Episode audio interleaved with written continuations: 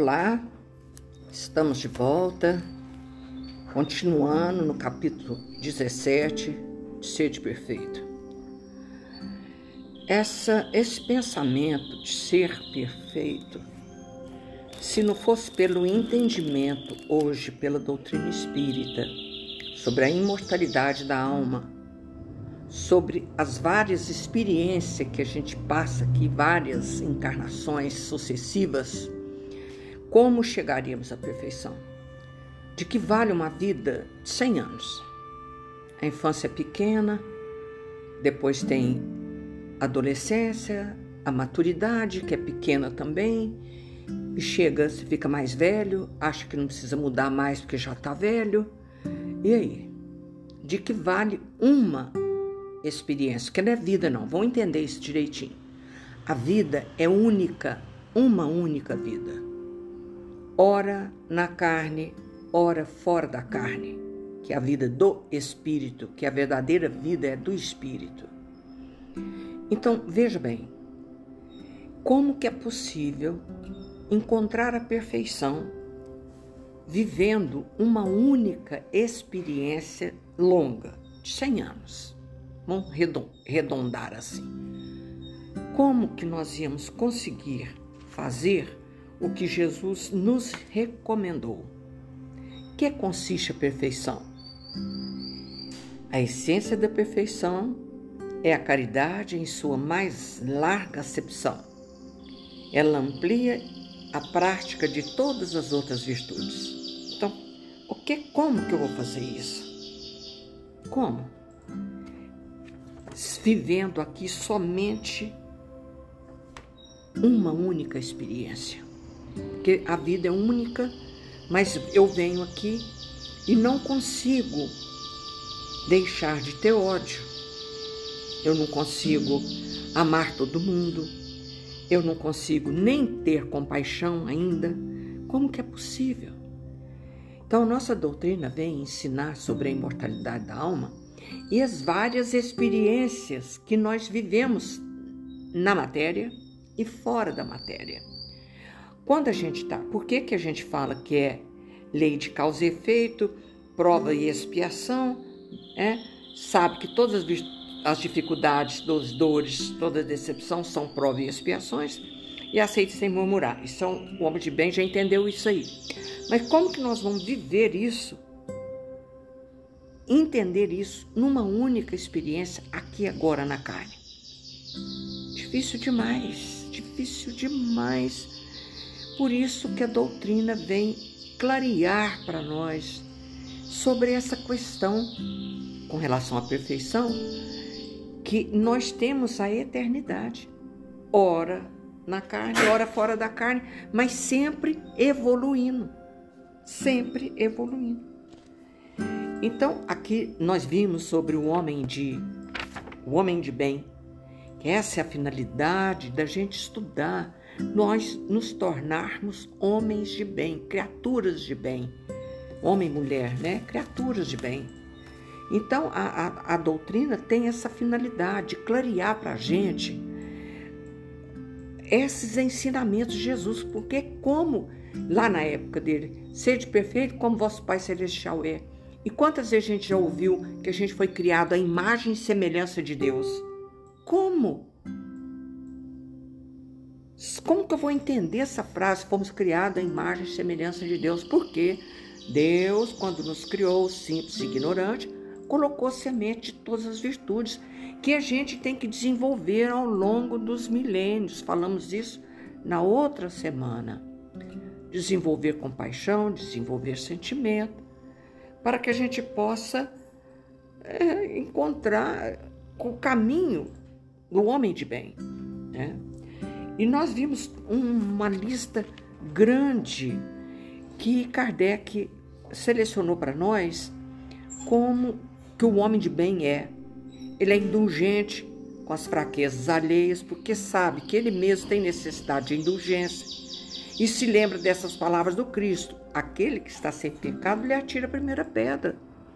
Quando você for ser muito rigorosa com o pensamento de alguém que está errado, Atire, meu bem, a primeira pedra se você estiver sem pecado. Então, é, nós não lemos tudo, né? Ele não se envaidece nem com a fortuna, nem com as vantagens pessoais, porque sabe que tudo que foi dado pode lhe ser retirado. Vimos isso no capítulo anterior, porque nós somos só, temos usufruto de tudo que está aqui na terra, né? Então, esse homem de bem, que é um espetáculo, pedir para vocês lerem, né? Então a doutrina ela alarga os horizontes do conhecimento, do sentimento. Né? Isso aí vai melhorando o ser humano, porque é impossível você viver uma única experiência na carne e tornar-se um homem de bem de uma vez. Não é, não. Aqui, tudo isso que ele falou, cada item, a gente tá assim um tiquinho um tiquinho. Como eu falei, é, para os padrões da Terra a gente já está melhorando, né? Aí no item 4, no mesmo capítulo, ele vai falar sobre os bons espíritas ou os bons cristãos, que são a mesma coisa.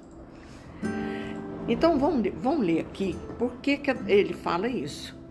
Né? Traz uma lição para a gente porque o conhecimento que a doutrina trouxe alarga nossos horizontes. A gente passa a entender melhor os ensinamentos de Jesus. Não ainda tudo, porque quanto mais você evolui, mais coisas você tem para estudar, não é? É assim, aqui na Terra e lá na espiritualidade. Kardec, é, lá no livro Nosso Lar, eles estudam, estudam, estudam quando tem um capítulo lá que ele estuda sobre o pensamento.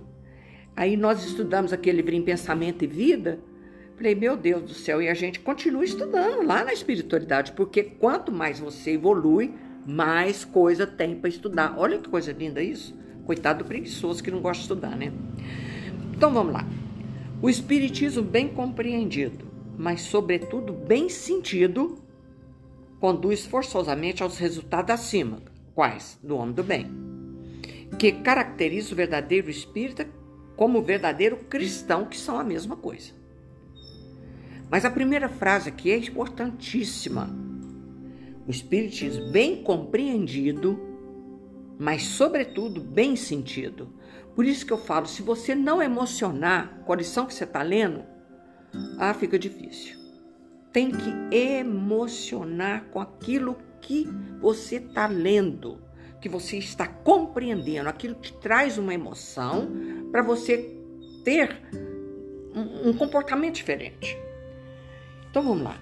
Então, o Espiritismo, bem compreendido, mas, sobretudo, bem sentido, nos conduz forçosamente à evolução, à prática do bem, da formação do homem de bem que nós temos que nos transformar. Porque essa é o objetivo, a nossa transformação moral. Mas para isso de prática, treino. Você acha que a gente lê uma vez? Tá pronto? Tô pronta. Já sei de cor essa página. Tô pronta? Não tô.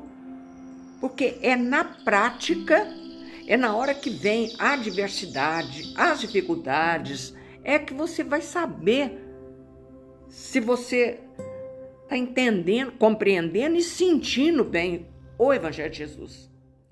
O Espiritismo, olha que coisa linda isso aqui. O Espiritismo não criou nenhuma nova moral. Ele simplesmente, olha aqui, facilita aos homens a inteligência e a prática da moral do Cristo, dando uma fé sólida e esclarecida àqueles que duvidam ou vacilam. Tinha dúvida? a doutrina explica. Ela facilita a nossa compreensão. Quando te ensina sobre a lei de causa e efeito, plantou, colheu. Porque tantas as aberrações, tanto sofrimento no planeta, é colheita. E é através da colheita que ele vai melhorar. A gente tem que arrepender, expiação e reparação. Está lá no livro Céu e Inferno. Esses três itens, importantíssimos. Primeiro você arrepende, depois você repara, é, espia e depois repara. Esse é o verdadeiro perdão de Deus. É a oportunidade que nos dá, com um novo nascimento, de reparar o mal que eu fiz. Fica simples assim, fica claro, fica claro. Então ele facilita aos homens a inteligência e a prática da moral do Cristo, dando uma fé sólida e esclarecida àqueles que duvidam vacilam. Quer dizer, uma fé raciocinada, uma fé que pensa. Mas muitos daqueles que creem nos fatos das manifestações não compreendem nem sua consequência nem o seu alcance moral. Ou se compreende, não se aplica a si mesmo. O que, que ele está falando? O que, que é fatos é, no, nas manifestações? Ele acredita na manifestação do Espírito, de ver o Espírito, de conversar com o Espírito, ele acredita tudo isso. Mas não vê a consequência disso. Porque quando o Espírito está falando, está falando para mim. O, o, o, o Divaldo falou isso, que todo ensinamento que ele recebia dos Espíritos era para ele primeiro primeiro para ele. Então, todos esses, nos fatos de, das manifestações, que são inúmeras manifestações, não compreende a consequência disso, porque não põe na prática. Não acha que é para ele, é para o vizinho, é para o é outro, é para o outro, menos para ele. A que se prende isso? A falta da precisão da doutrina? Não, porque ela não contém nem alegoria, nem figura que possam dar lugar a falsas interpretações. Sua essência mesmo é a clareza. E é o que faz poderosa, porque vai direto à inteligência. Ele explica para você compreender com a sua capacidade de entendimento. E tem muita gente que fala que não dá conta de entender, porque ela não quer pôr aquilo para ela. Ela acha que é muito bom para a sogra dela, para o marido dela, para o filho dela, e para ela não é. Hum, mas é primeiro para mim. Quando eu tiro uma lição aqui, eu já contei isso semana passada. Quando abri a lição e li, quarta-feira passada com as meninas, depois eu meditei, entendi, recebi o recado. É isso aí.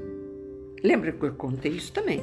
Quando eu estava fuzilando de raiva, de ódio, um acontecimento, que eu abro o evangelho, saiu lá, amai vossos inimigos. Falei, misericórdia, fechei o livro e assim, não, não, agora eu não dou conta de amar nada. E não damos mesmo. Precisamos de tempo de entender isso. Oh, nada tem de misteriosa.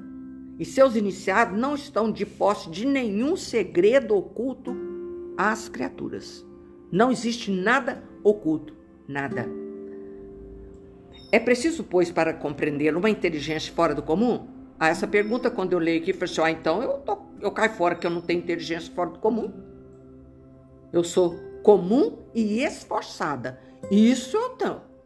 Eu tenho vontade e isso é interessante.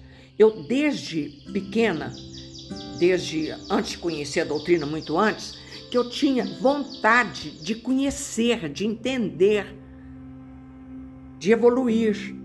Se eu tivesse estudado, a, a, o que eu, eu queria fazer, se eu tivesse estudado, era eu queria ser psicóloga, entender a alma da pessoa, sabe? E todo isso foi meu grande anseio.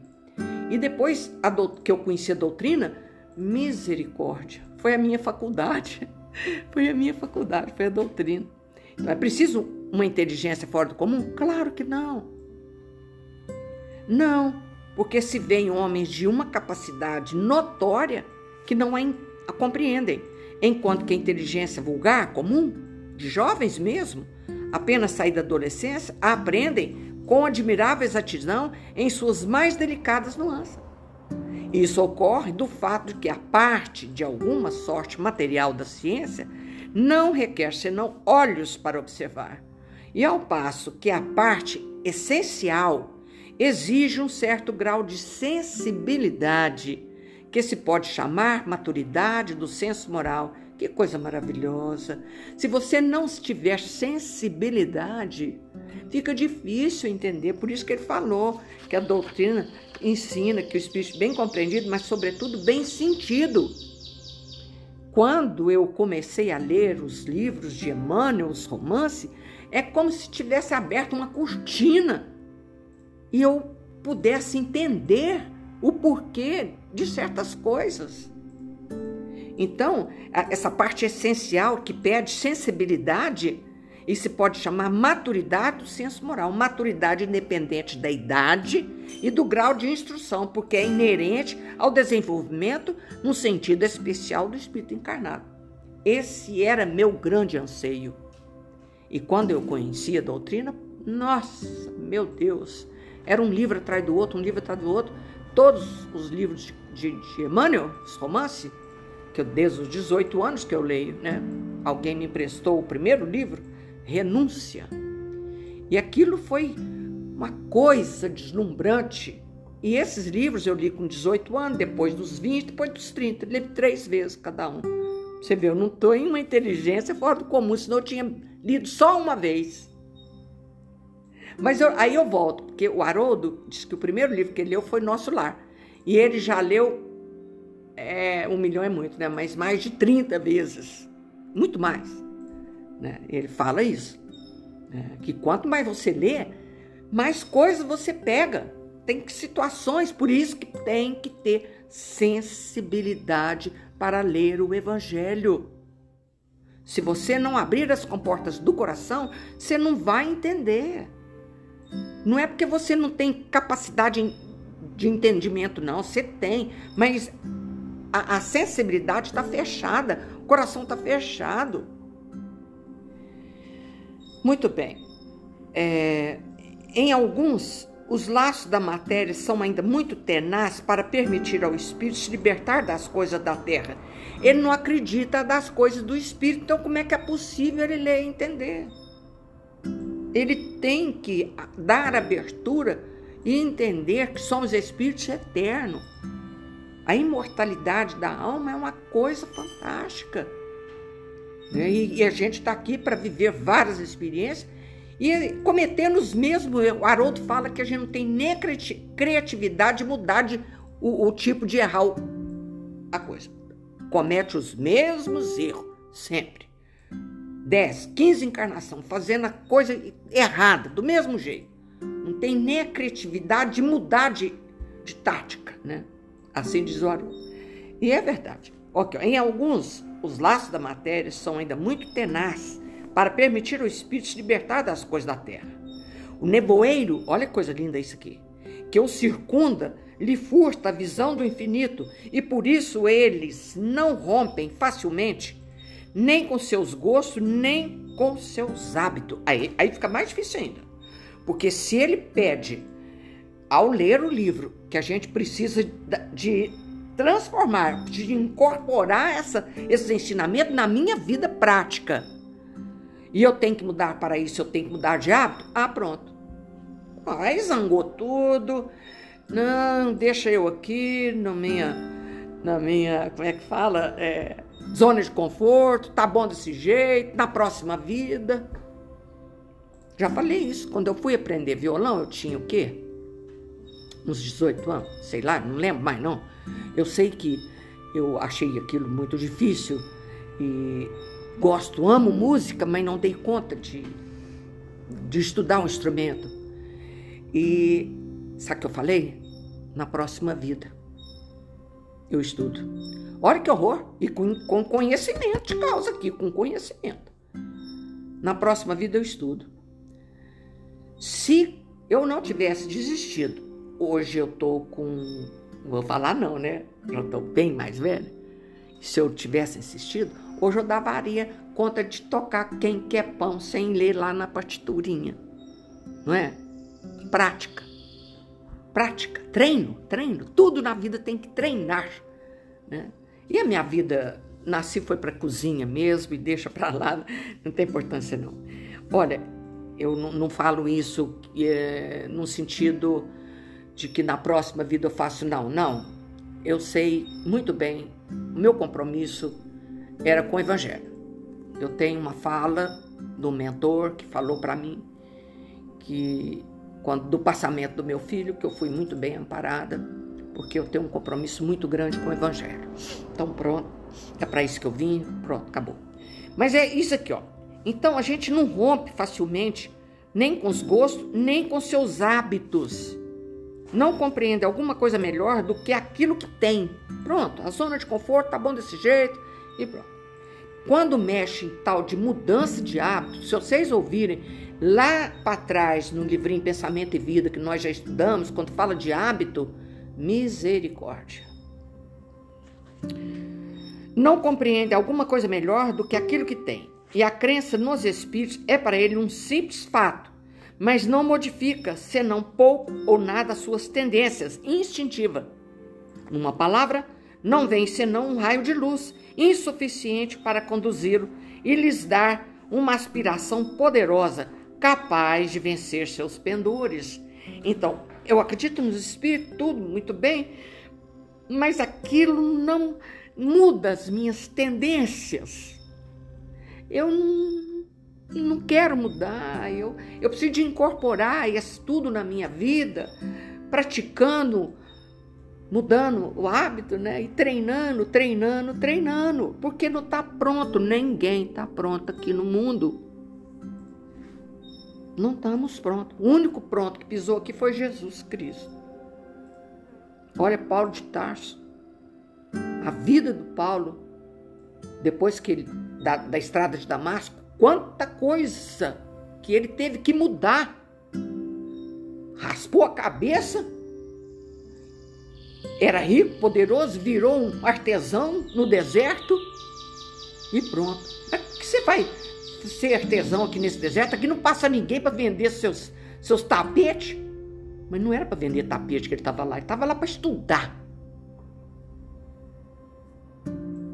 As lições de Jesus. Então, a gente precisa de buscar no conhecimento, na prática, no treino, incorporar isso todo dia na minha vida eles se apegam aos fenômenos. Tem muita gente que gosta da doutrina nos, do lado dos fenômenos. Por exemplo, eu vou naquele centro porque eu vou conversar com o espírito guia do tal do, do, do médium lá, porque eu gosto de conversar com ele. Ah, fala sério. E esse hábito, esse hábito, presta atenção, esse hábito me, me tira da prática do treino e incorporar na minha vida. Se aquele médium estiver incorporado num espírito que quer a evolução daquela criatura que foi lá e falar para ele: olha, você precisa de ler o evangelho, você precisa de estudar o evangelho, fazer o culto lá, eu não volto lá nunca mais. Ah, não volto, aquele espírito sabe de nada, não? Não volta mais, não. Entendeu? Ele quer, né? Saber se ela já foi rainha, aquelas coisas eles se apegam aos fenômenos mais do que a moral, que lhes parece banal e monótono. Tá entendendo? Ai, que horror. A parte moral parece banal, coisa à toa, isso é, isso é corriqueiro. Isso é monótono, fica repetindo, repetindo, repetindo, repetindo. Mas a gente só melhora na repetição. No treino. E treino é o quê? Prática. Repetir, repetir, repetir. Quantas vezes eu já li isso aqui? Meu Deus! Então, para ele ficou monótono. Pedem aos espíritos para iniciá-los sem cessar nos novos mistérios, sem perguntarem se tornaram dignos de penetrar nos segredos do Criador. Quem sou eu que eu quero lá saber disso? Deus me livre. Não é a minha praia. Nosso, nosso professor, a praia era o Evangelho.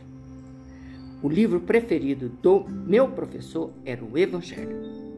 Ele amava o Evangelho. Caminho Verdade, é, estamos a, a, caminho da luz de Emmanuel e Brasil, coração do mundo, pátria do Evangelho. Estudamos com esse professor esses dois livros três vezes. Acabava, começava de novo. Mas o Evangelho, o Evangelho era fechar o Evangelho que nós estamos caminhando, capítulo por capítulo. Quando fechava lá no fim, começava de novo. Fiz esse trabalho lá no Joana d'Arc muitos anos.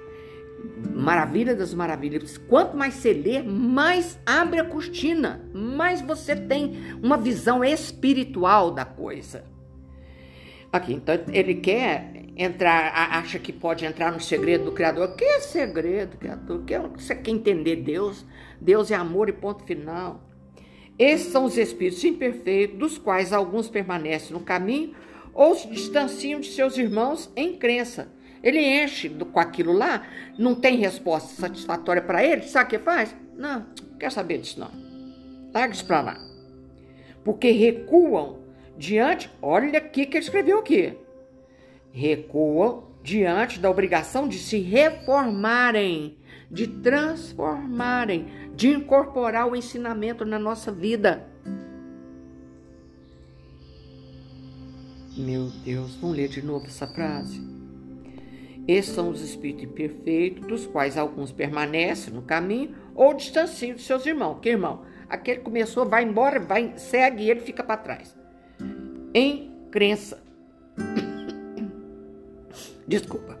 Porque recusam, recuam diante da obrigação de se reformarem, ou reserva sua simpatia para aqueles que partiram suas fraquezas ou suas prevenções. Mas ninguém está obrigando, presta atenção. Vamos voltar, vamos voltar para trás. Ninguém obriga ninguém a nada. Nada. Porque ele escreveu aqui não quer dizer que é obrigado. Não, fecha o livro. Tem meu livre-arbítrio, não tem? Eu posso escolher. Não, você não vai me obrigar, não. E pronto, fecha o livro, não quero saber. E aí? Qual a consequência disso? Hum? Porque toda escolha tem uma consequência. Quando ele abriu o olho, já passou 500 anos. E ele está no mesmo lugar. E aquele companheiro dele está lá distante. É isso que ele está falando. Entretanto, a aceitação do princípio da doutrina é um primeiro passo, que lhes tornará o segundo mais fácil numa outra existência. Ah, mas nós não precisa esperar isso, Jesus Cristo. Eu vou esperar outra vida? Se eu tenho agora o material na minha mão, que a doutrina, como ele falou aqui, tem a, a, a, ele facilita a gente a entender e sentir o Evangelho de Jesus, por que, que eu vou deixar para a próxima existência? Mas eu posso fazer isso, lamentavelmente. Aquele que pode ser, com razão, qualificado de verdadeiro e sincero espírita está num grau superior de adiantamento moral. O espírito que domina mais completamente a, ma a matéria lhe dá uma percepção mais clara do futuro os princípios da doutrina faz vibrar, olha aqui, ó, vibrar nele as fibras que permanecem muda nos primeiros. Numa palavra, ele é tocado no coração. Que coisa maravilhosa! Por isso que todas as vezes que eu falava do evangelho onde quer que fosse, e eu falava isso, você precisa emocionar, até com título, subtítulo. Se ele emocionar, fecha, abre outro. Vamos ver qual vai te emocionar nesse momento agora. Porque a gente tem que ser tocado no coração. As fibras dos nossos corações têm que vibrar. Igual do violão, do piano. Quando você toca e vibra e sai o som. É lindo. Ai, que coisa maravilhosa isso aqui, meu Deus do céu. Aqueles que pode ser, com razão, qualificado de verdadeiro e sincero espírito, está num grau superior de adiantamento. Não estou dizendo que estou, pelo amor de Deus. Eu já repeti e vou repetir de novo. Eu tenho é esforço e boa vontade. O espírito que domina mais completamente a matéria lhe dá uma percepção mais clara do futuro. Os princípios da doutrina faz vibrar, essa palavra é maravilhosa, vibrar nele as fibras que permanece muda nos primeiros numa palavra, ele é tocado no coração.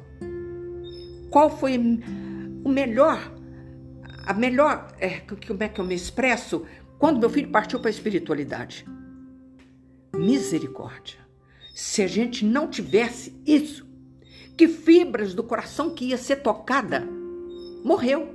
Meu filho morreu, acabou, morreu. Como eu vi minha, minha tia, quando minha avó morreu, eu lembro como se fosse hoje. A minha tia grudada lá no caixão dizendo: Nunca mais vou ver a mãezinha. Eu, não é o contrário. A doutrina vem mostrar pra gente meu filho é vivo, está vivo. E eu posso estar com ele toda noite quando eu for dormir. Meu espírito liberta da matéria e eu vou encontrar com ele. Vou contar uma coisa bonitinha. Foi de quinta para sexta, a minha filha tem um, um cachorro, labrador, lindo, caramelo, mais de 10 anos, 11 anos, sei, morreu. Ele, eles estavam com medo, ela morrendo de medo, precisava de fazer eutanásia do cachorro. Como é que chama? Eutanásia, desculpa. Aplicar remédio para ele dormir e morrer. Eu falei, vou, mamãe vai rezar, você vai rezar. Pedia São Francisco de Assis para ir lá. Para a gente não ser preciso fazer isso, que ela não queria de jeito nenhum. E graças a Deus, um dia ou dois depois, o cachorrinho, o cachorrão, morreu naturalmente. Graças a Deus. Pronto. Aí ela ficou contente com esse lado. E aí eu fui dormir, presta atenção. Eu fui dormir. Minha filha está em Lavras. Eu fui dormir e falei assim: meu anjo guarda, qual mãe que não quer abraçar o filho que está sofrendo? Qual? Aí eu falei, meu anjo guarda, assim: eu vou dormir agora, meu anjo guarda. É, me leva até a minha filha, que eu quero colocá-la no meu colo. Dormi. Dormi um, um sono grande. E aí de manhã ela me liga. E eu falei para ela. Falei, minha filha, por volta de 10 horas, mamãe foi dormir. E eu pedi meu anjo de guarda para me levar para colocar você no colo. E ela respondeu: Foi a hora que eu dormi, mamãe. Olha que lindo, gente. Como é que não vou acreditar nisso? Isso toca o coração que não tem jeito, ninguém tem força de tirar isso da minha vida. E faz vibrar as fibras mais delicadas dos nossos corações. As palavras do mestre. Os ensinamentos da doutrina. Ai, eu começando a querer emocionar de novo. Então a gente é tocada no coração. Então faz vibrar nele as fibras que permanece muda nos primeiros. Numa palavra, ele é tocado no coração. Também é a sua fé inabalável. Não tem nada que me tira isso do meu coração. Se a gente não acreditasse nada disso, minha filha desgruvinhando lá porque o cachorro morreu. E eu aqui mas eu queria estar tá lá com a minha filha, meu Deus. Sabe aquelas coisas horrorosas? Eu queria, não, eu vou. Quando a gente for ler esse capítulo da hora de dormir, vocês vão amar. Se quiser ante antecipar, tá no final do Evangelho. Na hora de dormir, o que, que a gente tem que fazer? E eu fui atendida. E a minha filha foi amparada. E ela tá, ficou bem. Quem que não fica bem depois de um abraço e um colo? Quem? Ai, que coisa linda, não é? Olha o que ele fala aqui. Um é como músico, que se comove com certos acordes, ao passo que o outro não ouve senão som. Atabaque, sabe som? Som de couro.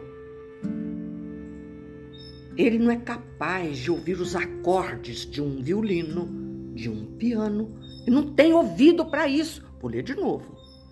Um é como um músico que se comove com certos acordes. Você não sabe a letra, você não sabe nada, mas aquela música te faz vibrar seu coração.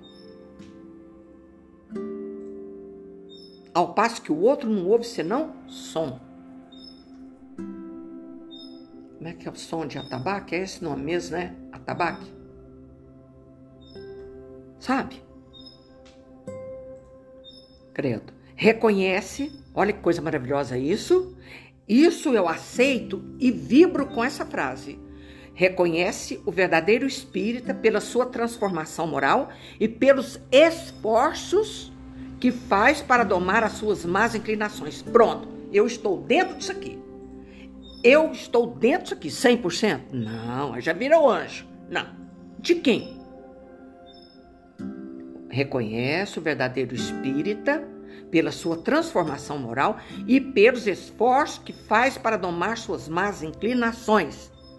Eu me encaixo aqui, porque eu sou esforçada. Ontem eu estava até lembrando, quando eu comecei a estudar com meu professor, Pedro Schmidt, e ele falou para mim assim: eu poderia ter desistido naquele dia. Ele falou para mim assim: Vera, você lê muito mal. Nossa Senhora, isso há 30 anos atrás, hein, gente? Deve estar tá lendo mal ainda, mas já melhorei um pouco. Você lê muito mal, minha filha treina, estuda, lê em voz alta, em voz alta, tá, lê. E assim eu fiz. Leio o Evangelho, catei um, um, um, um, pedacinho lá e li aquilo várias vezes. E quando foi na outra semana, li, professor, vou ler agora. Então li, li. Ele falou assim: é, melhorou bem.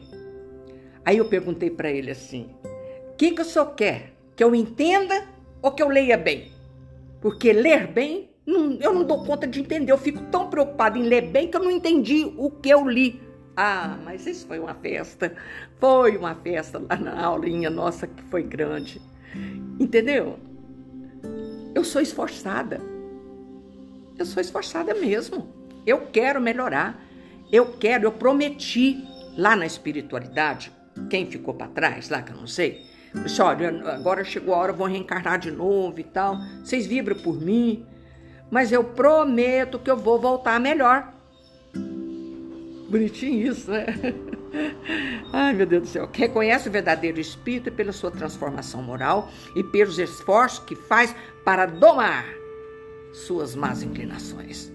Enquanto que um se compraz em seu horizonte limitado, o outro que compreende alguma coisa, tá vendo? Alguma coisa, gente de melhor, se esforça para dele se libertar e sempre consegue quando tem vontade firme. Ah, show de bola. Show. Eu tinha preparado outra liçãozinha aqui, vai ficar para outra semana, porque não podia pular nenhuma frase desse texto que nós acabamos de ler. Vamos ler de novo. Enquanto que um se compraz, fica satisfeito com o horizonte limitado. Eu não. Eu queria ver além da cortina. E foi isso que a doutrina me proporcionou. Abriu a cortina e eu vi lá. Enquanto que um se compraz em seu horizonte limitado, o outro presta atenção nessa duas falas. Eu acho isso espetacular. Olha aqui, ó o outro que compreende alguma coisa. Eu não compreendo tudo. Meu, é bem limitado também, meu, meu horizonte, coitado. Mas não, eu quero abrir a cortina. Ele compreende alguma coisa de melhor e se esforça para dele se libertar. E sempre consegue, quando tem uma vontade firme. Ah, show! Mas que espetáculo, gente! Que espetáculo! Nós vamos fazer a nossa prece. Nós vamos fazer nossa prece com essas palavras aqui. Aqui. Com essas palavras. Nesse momento, o nosso professor, um beijo grande para você, professor, que está na espiritualidade, estiver assistindo, um beijo grande que me fez compreender as palavras, cada palavra, entendeu? E ele tinha isso, sabe? Ele gostava de falar essa palavra aqui, ó, fibras. Que nossos anjos guarda busca nos nossos corações as fibras mais sutis. Nossa.